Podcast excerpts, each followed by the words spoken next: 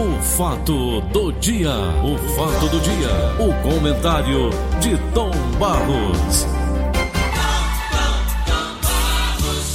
Bom dia, Vicente de Paulo de Oliveira. Tudo bem com você? Francisco Antônio de Paula Barros. Tudo em ordem? Um abraço para os nossos ouvintes e nossos patrocinadores. Ô Tom, Senhor, ontem à tarde eu fui surpreendido assistindo televisão aqui. Minha filha estava até aqui em casa, na savana, com seus Sei. garotinhos, seus, meus, meus netos. Sei, sei. Ela disse, olha aqui, pai. Aí mostrou no celular dela a história do Lula, do Edson Fachin. Eu não sei se você pode entrar nesse assunto. É um assunto Ah, já por que a gente- não? Bom, então vamos nós. Nós estamos numa democracia, graças a Deus, ainda. Ainda. Ainda. Ainda, eu, eu digo ainda porque nós precisamos ter muito cuidado com aqueles que querem transformar o mundo, né? principalmente a China, num país que estende a dominação da forma que eles querem. E é preciso que a gente esteja atento às ligações que há entre políticos brasileiros e a esquerda lá chinesa. Aliás, esquerda não, lá só tem esquerda, lá só tem o Partido Comunista, né? Não tem outro. E o cara que disser coisa contrária é punido. É isso é que eu tenho que ficar aqui atento. Porque quem tem abuso de ditadura é o papaizinho aqui. Quero ver Eu o vi. cão e não quero ver a ditadura de novo, de volta ao Brasil. Eu vi um bombardeio dos canais de televisão, Tom Barros, principalmente aquele canal internacional. Meu amigo, eu pensei que o mundo ia se acabar à tarde. Digo, vai ser, vão, vão incendiar. Rapaz, as, as apresentadoras botando mil cientistas políticos explicando. Tom, quem tem medo de Lula, Tom? Me fala. Não, Paulo, a questão não é ter medo de Lula, até porque ele já foi presidente da República Brasileira duas vezes, não é? O medo não é do Lula, especificamente, que por sinal continua tendo uma legião incontável de admiradores, de admiradores. Quer queiram, quer não, nós estamos num país dividido direita e esquerda. E nunca houve uma divisão tão clara que cresceu até chegar ao nível da intolerância. Da intolerância. Então tá aí o Lula. Vamos lá na questão. Vamos lá para que as pessoas entendam. O que foi que o Faquin fez?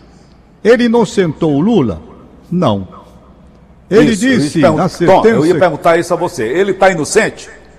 Não, Paulo, não vamos. Peraí. Vamos devagar para todo mundo entender. Quem entende da parte jurídica e quem não entende.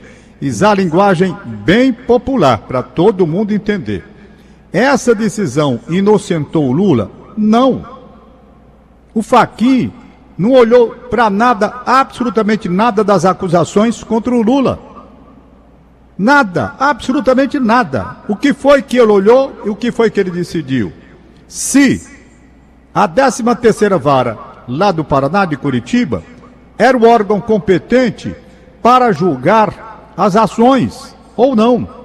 Ou teria que ficar restrita à Petrobras, aos casos da Petrobras. Foi isso que ele examinou.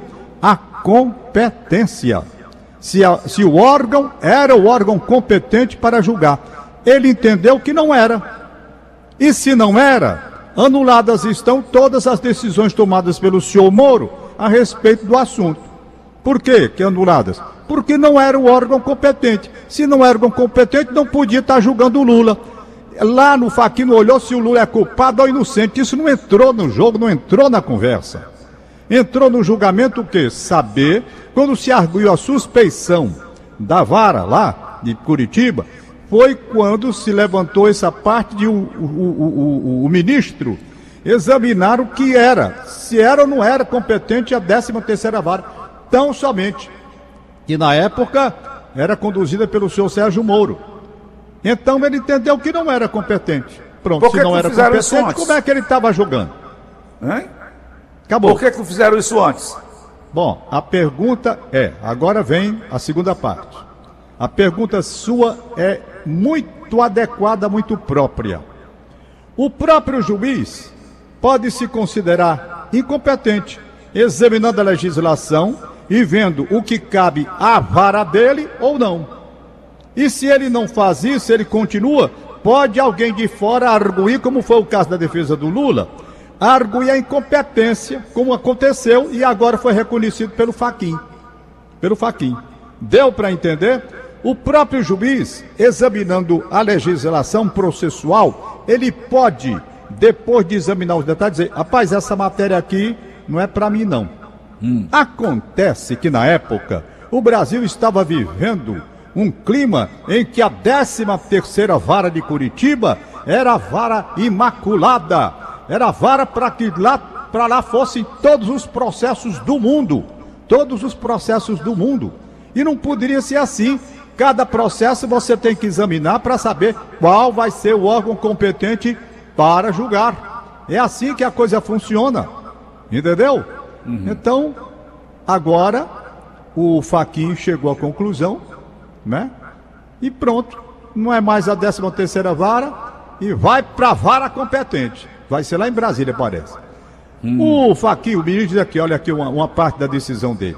O ministro disse seguir precedentes, decisões anteriores, isto é do STF, que já determinaram que na Lava Jato cabem a 13ª Vara Federal de Curitiba, processos relacionados a crimes praticados direta e exclusivamente contra a Petrobras. Então aqueles outros crimes, negócio do triplex, do sítio de Atibaia, aquilo dali não tinha nada a ver com Petrobras, não era para estar lá. Eu digo, na época, o senhor Sérgio Moro, que era o juiz federal na frente, Todo poderoso. ele poderia ter já lá você tem razão quando, é, quando fez essa pergunta. Ter visto e dizer, ah, rapaz, o meu aqui, o meu órgão aqui, de, né? Minha competência está aqui, não tem nada a ver com essa parte aí não. Tem da Petrobras. E pronto, remetia lá, tem nada a ver com isso, vai para a vara competente. Mas o homem estava absorvendo tudo, levando tudo, era o Deus do Brasil na época. Tratou. Resultado. Além disso, além disso, eu já li matéria de ontem para hoje, hum. onde muita gente entende que através dessa decisão, o próprio Faquim está beneficiando o Sérgio Moro, que é acusado, através da divulgação de diálogos dele com o Dallagnol, ele é acusado de ter armado, inclusive numa orientação indevida, a acusação contra Lula, porque não era papel dele como juiz estar falando nem com acusação nem contra a defesa para orientar. Ele poderia até ter contato, que os juízes têm, tudo bem mas nunca dentro de um procedimento capaz de estar orientando os investigadores de um caso que ele próprio ia julgar. Ainda tem esse caso também aí. Então, essa parte é que deve ser examinada. Vamos caso, vamos agora ao caso. Bom, agora, levando-se em consideração a morosidade da justiça brasileira. Uhum. O iniciar do. Isso porque ainda não está decidido definitivamente, não, não é? Não tem que remeter para o plenário. Vamos supor que haja confirmação, como eu acredito que vai haver. Aí começa tudo do zero. Aqueles depoimentos lá em Curitiba são válidos para trazer para o novo órgão competente? Eu acho que não. Eu acho que não. Ora, se lá não era vara competente, quem, o que foi apurado lá, não adianta, tem que trazer para cá, para o local próprio da apuração dos fatos. Mas isso é um caso discutível, eu estou apenas falando a respeito do assunto de forma que não me causou nenhum espanto, nenhuma surpresa. Eu já vinha acompanhando e tinha feito comentários aqui a respeito até da conduta indevida na época do senhor Sérgio Moro, conforme diálogos que estão sendo divulgados, de forma que eu esperava. E olhe que faz muito tempo que eu não tenho contato com a matéria de direito. Eu parei faz muitos anos, mas eu tenho, de certa forma, ainda uma formação, né, um entendimento, acompanho. Não vou dizer, não posso me comparar aqui opinar como os grandes juristas do Brasil que se debruçam noite e dia ah, sobre a legislação brasileira, trazendo mil e um interpretações, como você disse que ontem a televisão colocou uma lista interminável de especialistas no direito processual, no direito disso, no direito daquilo, para explicar a família brasileira. E eu estou explicando aqui de uma linguagem bem simples e bem popular. O que é o órgão competente? é aquele que tem condições realmente, de, de acordo com a lei, de processar, de julgar, tomar as decisões devidas. Quem não tem competência não pode estar fazendo isso. Paulo, a competência é muito interessante. Olha, vou lhe fazer aqui uma colocação, eu acho que os nossos ouvintes vão entender muito bem. Se você comete um crime é, É, contra, envolvido está o nosso INSS. Pronto. INSS. Certo? É justiça estadual ou justiça federal? Perfeito? Justiça federal. Não é? Instituto Nacional, instituição federal, vai lá para a Justiça Federal. Se você comete um crime contra estadual, vai para a Justiça Estadual. Na federal também tem como. Vai ser des- destinado a determinado órgão, determinada competência. E tudo isso está lá, no processozinho que você tem que ler e acompanhar para saber. No- no- na pergunta que você fez, que eu achei muito própria, quando o juiz recebe, muitos deles examinam já ali e dizem, rapaz, isso daqui não é para mim não. Tem nada a ver não. Você quer ver um caso que aconteceu comigo? Comigo? Você quer que eu diga? Agora, muito para esclarecer, aquele negócio lá da Praia de Iracema que eu tento resolver, tá certo? Eu tento aquele apartamento que eu vendi, o rapaz já me pagou, né? Já me pagou, já recebi o dinheiro, passei uma parte para ele, lá vem a confusão, o negócio do- dos papéis. E eu e ele querendo resolver esse problema, tá só com oito anos. E ninguém resolve. Porque a justiça brasileira é assim. E Quando você é advogado. e ele, e ele, e ele também, eu disse, não, ele não é advogado, mas também daí. Pois bem, aí veja lá. O caso do apartamento é problema de uma documentação. Por quê? Porque alguns entendem que esse apartamento lá, que era meu da Praia de Iracema, está num terreno que está escrito lá, uma parte de marinha e outra particular. A minha pergunta é sim, e o que é de marinha e o que é particular? Eu não sei. De qualquer maneira, entrei com o pedido de usucapião na época. Foi para a justiça estadual. Estadual. Quando o negócio chega no fim, a justiça estadual disse: não, isso daqui não é competência da justiça estadual, não, porque tem terreno de marinha, é para a justiça federal. Entendeu? O próprio órgão mandou dizer: não é nossa aqui não. Não é nossa não. Isso daqui tem negócio de terreno de marinha. Quem tem que julgar isso é a justiça federal.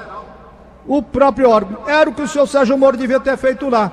Quando recebeu as coisas não relativas à Petrobras, ter dito logo, essa parte aqui não é comigo não. Mas sei lá, ele estava na empolgação, era o homem, era o juiz do Brasil todo. Até o sujeito deu um espirro, tinha que bater na vara dele lá. Então ficou. Resultado, hoje esse caso que eu estou dizendo do apartamento está correndo lá na Praia de Iracema, correndo na Justiça Federal, digo melhor, porque a Justiça vai, o juiz até já nomeou um perito, vai dizer o que é da- da- da- do terreno de marinha e o que não é. Então veja o que é competência. Ora estadual, ora federal. Aí quando faz é federal, é. Então vamos ver agora qual a vara competente. Então tem uma série de coisas.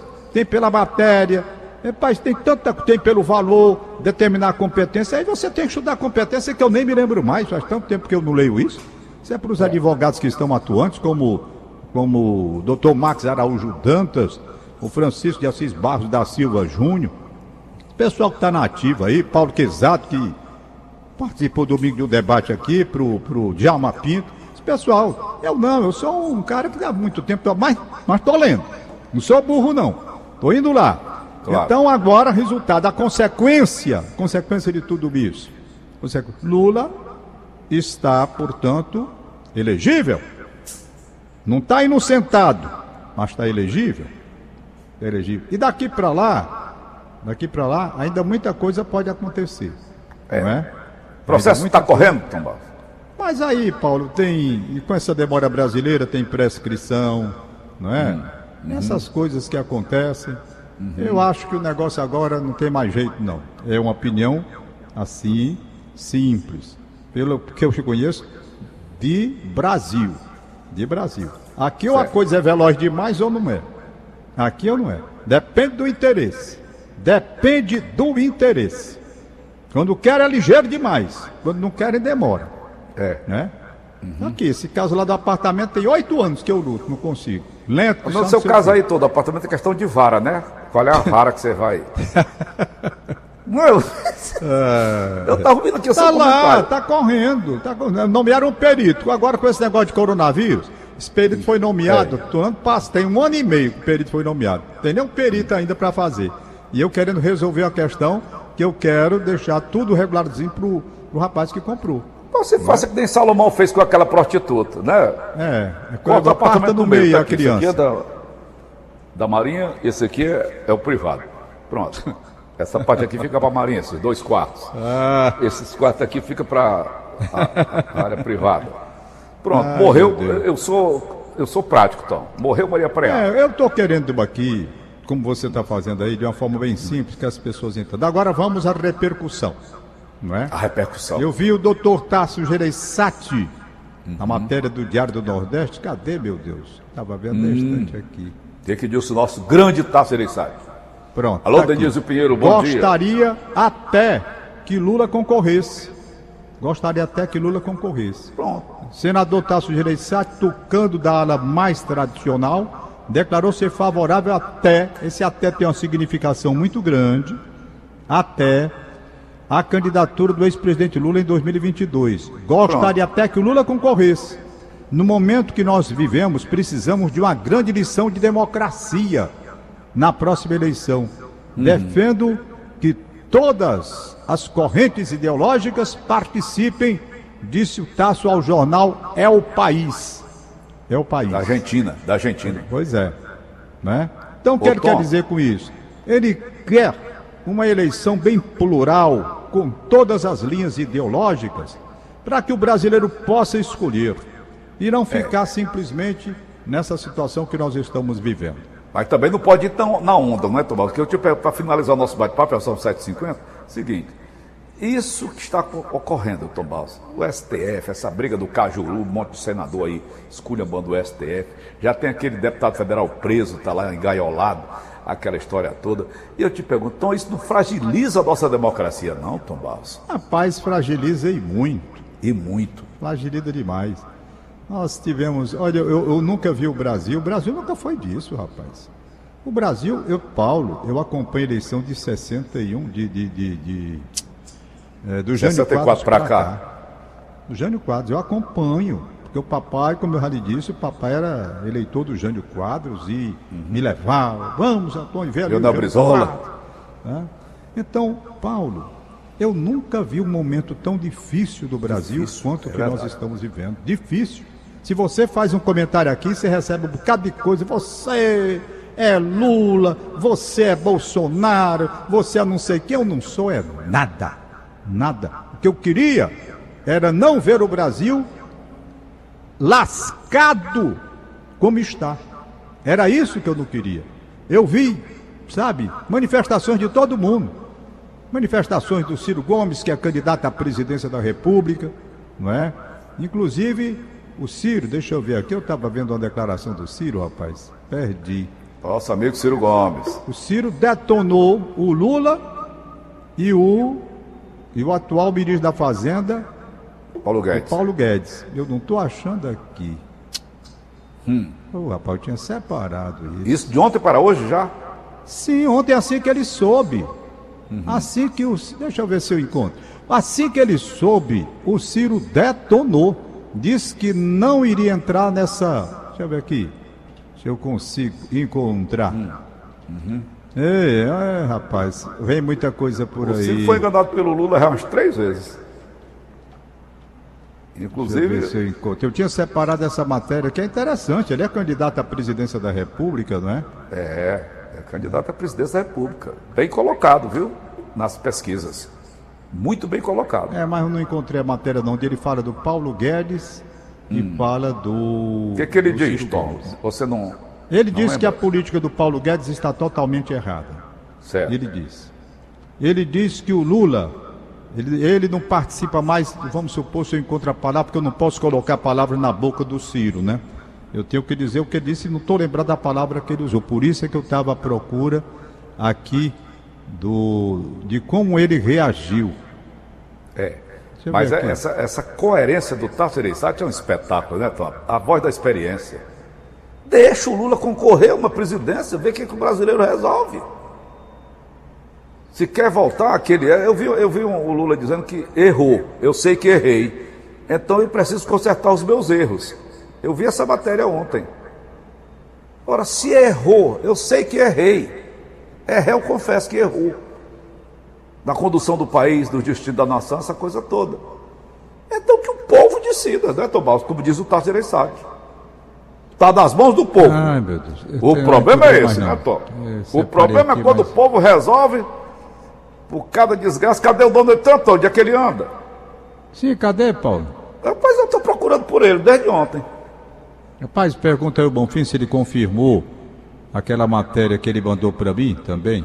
Hum. Eu tenho que confirmar. Bom, eu não achei mais aqui não, rapaz. Eu não achei mais não. Ah, deve ter apagado. É. Deve ter não apagado. apagou deve não, isso é porque eu, eu separei muita coisa, eu li muita coisa de ontem para hoje, sabe, Paulo? Eu É. fiquei lendo para saber aí, esse pessoal. Então pronto, vamos aguardar. A esquerda fes- festeja, mas há de qualquer maneira um- uma coisa um pouco difícil, né? Por exemplo, eu estava vendo o menino, o A esquerda eu tenho medo, Tom Barros, é dos aloprados. Foram Os estes aloprados, aloprados, eu que levaram o Brasil à ditadura em Paulo. Os 1964. Você tem que ter medo dos aloprados da esquerda e dos aloprados da direita. O próprio nome está dizendo. Aloprado, nós estamos atentos e com medo deles eternamente. Aloprado tem quer mandar passar por cima de todo mundo. Tá entendendo? É. Então os aloprados a gente deve afastar. Rapaz, como é que pode? Eu tinha essa matéria aqui, cara. Uhum. Ei, Pois tá bom. Perdi a matéria. Tá bom. Ok, São então. 7h56.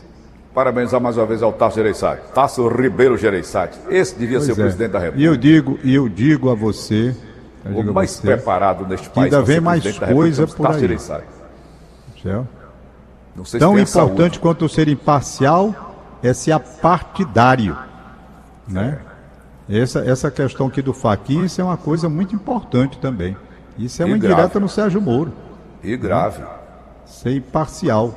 Uhum. E, rapaz, eu não sei. Tudo é errado, Paulo. Oi. Tudo aparece. Tudo aparece. E Tá daqui bom, até não estou 2022, encontrando, fica para depois aí esse papo. Não é? Daqui até depois desse 2022, o que vai acontecer, o que vai aparecer por aí, Ave Maria, Ave Maria, Ave Maria. E nós fazendo comunicação, Tom? É. Epa. Mas eu vou fazendo aqui a minha parte. Eu não estou atingindo ninguém, eu estou fazendo meus comentários. Não é? Simplesmente. Feijãozinho com arroz. Feijão com arroz, pai de família, como eu gosto de dizer. Eu não sou doutor, eu não sou doutor. Absolutamente. Eu sou advogado, ainda, porque sou inscrito na OAB em dia, portanto. Aliás, nem preciso mais pagar, porque com 70 de idade, que eu, quando eu completei 40 de contribuição, o AB manda avisar: olha, se agora está remido, não precisa mais pagar. Continuo advogado, está aqui minha carteirinha, né? De advogado. Meu exame de ordem eu fiz em 76, 77, por aí nem me lembro mais. Foi bem. E estou aqui. Se quiser advogar hoje, eu vou. Volto a estudar, me atualizo e largo o cacete. Pronto. Não é? Beleza. Perfeito? Agora, estou falando aqui é com pai de família. Mudou alguma rapaz. coisa do Tem- direito penal brasileiro? Rapaz, as coisas do meu tempo para cá mudaram e mudaram muito, não foi pouca coisa não. Eu teria que estudar muito para me atualizar e ficar. Agora, essas pequenas coisinhas a gente entende, né? É, mas você não é tem- PhD, né, Tom? PhD, né? Não. eu não sou, eu não tenho, olha, eu não tenho mestrado, eu não Pronto. tenho doutorado. É. Certo? Não tenho doutorado. Eu terminei a faculdade de Direito, fiz meu exame de ordem, fui advogar com o doutor Francisco Gadelha da Silveira. Francisco Gadelha da Silveira. E depois, fui, quando eu resolvi mesmo, fui me dedicar ao que eu mais gosto, é o jornalismo. E Jornalismo. aqui eu tenho 53 anos de atuação. E tenho, vou fazer 40 de Rádio Verdes Mares, de Sistema Verdes Mares. É a minha vida. Eu aprendi muito, aprendi demais na prática e na política, onde eu fui e sou responsável ainda pelas coberturas. Deixei de ser por causa desse coronavírus, agora nessa última eleição, mas você sabe, eu era o responsável pela cobertura das eleições da Rádio Verdes Mares há mais de 30 anos. Eu aprendi demais. Aprendi com os políticos, aprendi a ser mais prudente, a observar, a analisar o comportamento. Você está coberto de razão quando usa a palavra aloprado. A gente tem que aprender bem a saber quem é aloprado e quem não é. Porque o aloprado, Paulo, ele quer passar por cima da lei. É. E não pode passar por cima da lei. O presidente da República está tão sujeito à Constituição e às leis do Brasil quanto nós, pobres mortais. E aqueles que assumem a presidência acham que são donos. Bom, eu estou presidente, posso mandar em tudo. Não é assim. Ele tem que se submeter às leis, como nós temos também de nos submetermos às leis. A lei é então, para os todos, né? aloprados representam um risco Um risco muito grande. Pessoa que não sabe conviver com os contrários, pessoas que não, não admitem a, a diversidade de opinião, essas pessoas são terríveis. Essas pessoas são terríveis. Então, pronto, fica aí esse novo momento nacional. Esse, vamos ver como é que a coisa vai acontecer. Sim, rapaz, eu me lembrei do, do, do PDT, o Leonel Brizola. Não, cara, daqui, rapaz, o deputado. O... Meu Deus do céu, como é que eu tô com a cabeça? Ele já disse, disse que o candidato é Ciro Gomes, o do PDT. Meu uhum. Deus, como é, é o Carlos Lupe. Não, daqui do Ceará. Daqui do estado do Ceará. Rapaz, como é que acontece? É coronavírus. Dá um uhum. branco desse. Meu, Rapaz, eu conheço o cara, converso com ele, você, nós entrevistamos aí. Nós entrevistamos aí. Já declarou taxativamente. Negado no socorro, os universitários me liguem, pelo amor de Deus. É. Estou com o nome aqui. cara dizendo aqui pela esquerda, pela, pela, pelo, pelo, pelo zap. Hum. Eu digo o nome dele já já que eu estou ficando. Quer ver? Pronto, achei. Achei, rapaz. Achei, tá aqui, rapaz. Ora, mas eu também não estava tão louco, não. Pelo amor de Deus, tinha visto essa matéria, né? André Figueiredo, rapaz. E eu estava aqui com o nome dele na cabeça, Tom, tu acredita? Pois é. Tava André na cabeça. Figueiredo. Ô, ô Tom, hum. lockdown em Sobral não tem mais leito para Covid. Eita, Paulinho, eu, eu, Paulinho, olha, eu vou terminar. Sabe por que eu estou indo agora? Já estou todo pronto aqui. Leito. Você sabe, você sabe, eu estou todo arrumado. Peraí, Tom, só concluindo aqui para você terminar ah. o seu bate-papo comigo, já são 8 e 1. Viu? Veja ah. bem, Milão, conversei agora há pouco com a menina de Milão. Sim. Nosso ouvinte lá em Milão, na Itália. Tá, tá vermelha. A cidade de Milão está vermelha, da Itália. Aqui se fala em lockdown, menino, o mundo só falta cair na cabeça da gente. Pronto, tá aqui, ó, Paulo. Anulação permitirá que Lula se defenda numa situação mais equilibrada. Mas em 2022 é Ciro, ah, okay, diz já, o líder já, do já PDT, peguei. André Figueiredo. Era Pronto. a matéria que eu tinha visto. Agora, fiquei chateado que eu perdi a matéria do Ciro. Para ver ah, o que, que, que ele diz. Mas, fica para amanhã. Bom, eu estou aqui todo pronto, arrumadinho, tá? Todo prontinho mesmo. Sabe onde é que eu estou indo agora mesmo terminar o programa? para o posto de saúde. Por quê? Porque ontem eu fui fazer meu agendamento para vacina, aí vai preenchendo CPF, tal, nome da mãe, tal. Aí cartão de saúde nacional, não sei o quê. É um cartão dado pelo SUS. Eu não tenho. Aí eu estou indo agora ao posto de saúde aqui perto. Eu e a Margarete, irmã da Beth, vamos tirar esse cartão, porque só com esse cartão do SUS eu posso fazer o preenchimento aqui no computador do formulário para me habilitar como inscrito para receber a vacina daqui a algum tempo. Então estou indo ao posto de saúde. Estou todo aqui de máscara já, para me protegendo, porque no posto de saúde o risco é eu vou correr, né? Todo mundo que vai para um posto de saúde sabe que no posto de saúde tem um bocado de gente. É. Né? Apesar das, dos critérios para atendimento, mas está lá. Então vou correr esse risco porque eu só posso fazer o preenchimento do formulário se tivesse cartão, e eu não tenho. E a Margarete Irmã da Beth também não tem. Vamos nós dois agora, quando terminar, rezando para o posto de saúde não pegar a doença lá. e trazer esse cartão para inscrição para vacina. É, realmente é um Ok? Foco. É um foco. Bom, deixa eu perguntar aos meninos se tem aniversário, que não me mandaram nenhum aqui hoje não. Esse negócio de máscara. Tom, esse negócio de máscara é um negócio sério. Rapaz, pergunte ao Bonfim se está confirmando aquela notícia que o Renato mandou. Estamos checando, Tom, viu? Tá, porque tá okay. só nas redes sociais, eu não confio muito, não. Claro, claro, claro. Estamos checando, viu? É, tá certo. Tom Barros. Oi. Quero agradecer a Isla Freire que ontem à noite me mandou todo o procedimento para agendar minha consulta. E aquela já me manda. O tá número do cartão nacional de saúde consta na sua carteirinha do plano de saúde. Pronto, é que eu não tenho. Então tenho é. que buscar agora mesmo lá no posto de saúde. Diga, Paulinho. Não, é que eu estou deixando a barba crescer, esperando a Joana ganhar na Mega Sena. Ela toda, toda semana ela joga no, no Mega Sena. Eu vou passar a jogar. Quina. Eu não jogo não, é, mas vou passar a jogar. Ela joga o escambau. Meu entusiasmei aí com o Alessandro. Ele eu, falando eu sobre. Eu chantagem com aquele, aquele, aquele centurião que cutucou as costelas de Jesus, Tom, o Longini. Hum. Que ele era jogador. Eu ele sei. Era jogador. É. Ficava jogando baralho. Era, ele era. cruz. Não, eles ficavam jogando ali, debaixo da cruz ali. Isso, isso. Aí eu tô fazendo É. aqui uma chantagem com ele. Eu só tiro a barba se a Havana ganhar. E eu usando máscara de barba. O meu É. neto estava aqui, o mais novo. O filho da savana mais novo, o, o Jorginho. Hum. Rapaz, quando eu tirei a máscara, esse menino correu assombrado, pô. É mesmo. Esse né? menino parecia o papalego olhando para trás. Digo, vem cá, meu filho, é o vovô. Eu de máscara, o menino, o menino brincou comigo. Tirou a máscara, o menino ficou apavorado, pô. Ah, É foi o mesmo, é, líder, Paulo? Ô menino feio. Mas vamos nós, Tony. Vai, para o zap, Tom. Quem tá manda de alô? São dizer 8 e que 5 já. tá Vamos aqui na nós. minha carteirinha do SUS. Eu vou olhar se, se eu encontro. Tirou? Zap da Verdinha, tô mandando eu olhar o zap da Verdinha. Essa Não, vai minha carteira de olhar motorista, tô em casa. Ai, foi, rapaz. Aham, tô de carteira nova. Beleza. Vamos nós, vai. Zap. Fernando Maia digitando aqui alguma coisa. Tom, não precisa desse número de cartão, não. Meu Deus, vou já ligar pra você, Fernando, que eu tô indo lá pro posto de saúde. Vai. Cadê Verdinha? Tá aqui. Iderlan, parabéns para minha prima Gleice Alves no Acaraú. Parabéns. Francisco Giovanni Albuquerque, Regional 3, aniversariando hoje. Parabéns. Marina Cabral Moreira, um aninho, na Sapiranga. Filha Parabéns. da doutora Manuela e Diego Cabral. Deve ser parente Certo. da Inês Cabral. E pronto. E por aqui terminou. E Tchau! morreu Maria Preá. Tchau, Tom. Até amanhã. Acabamos então de apresentar.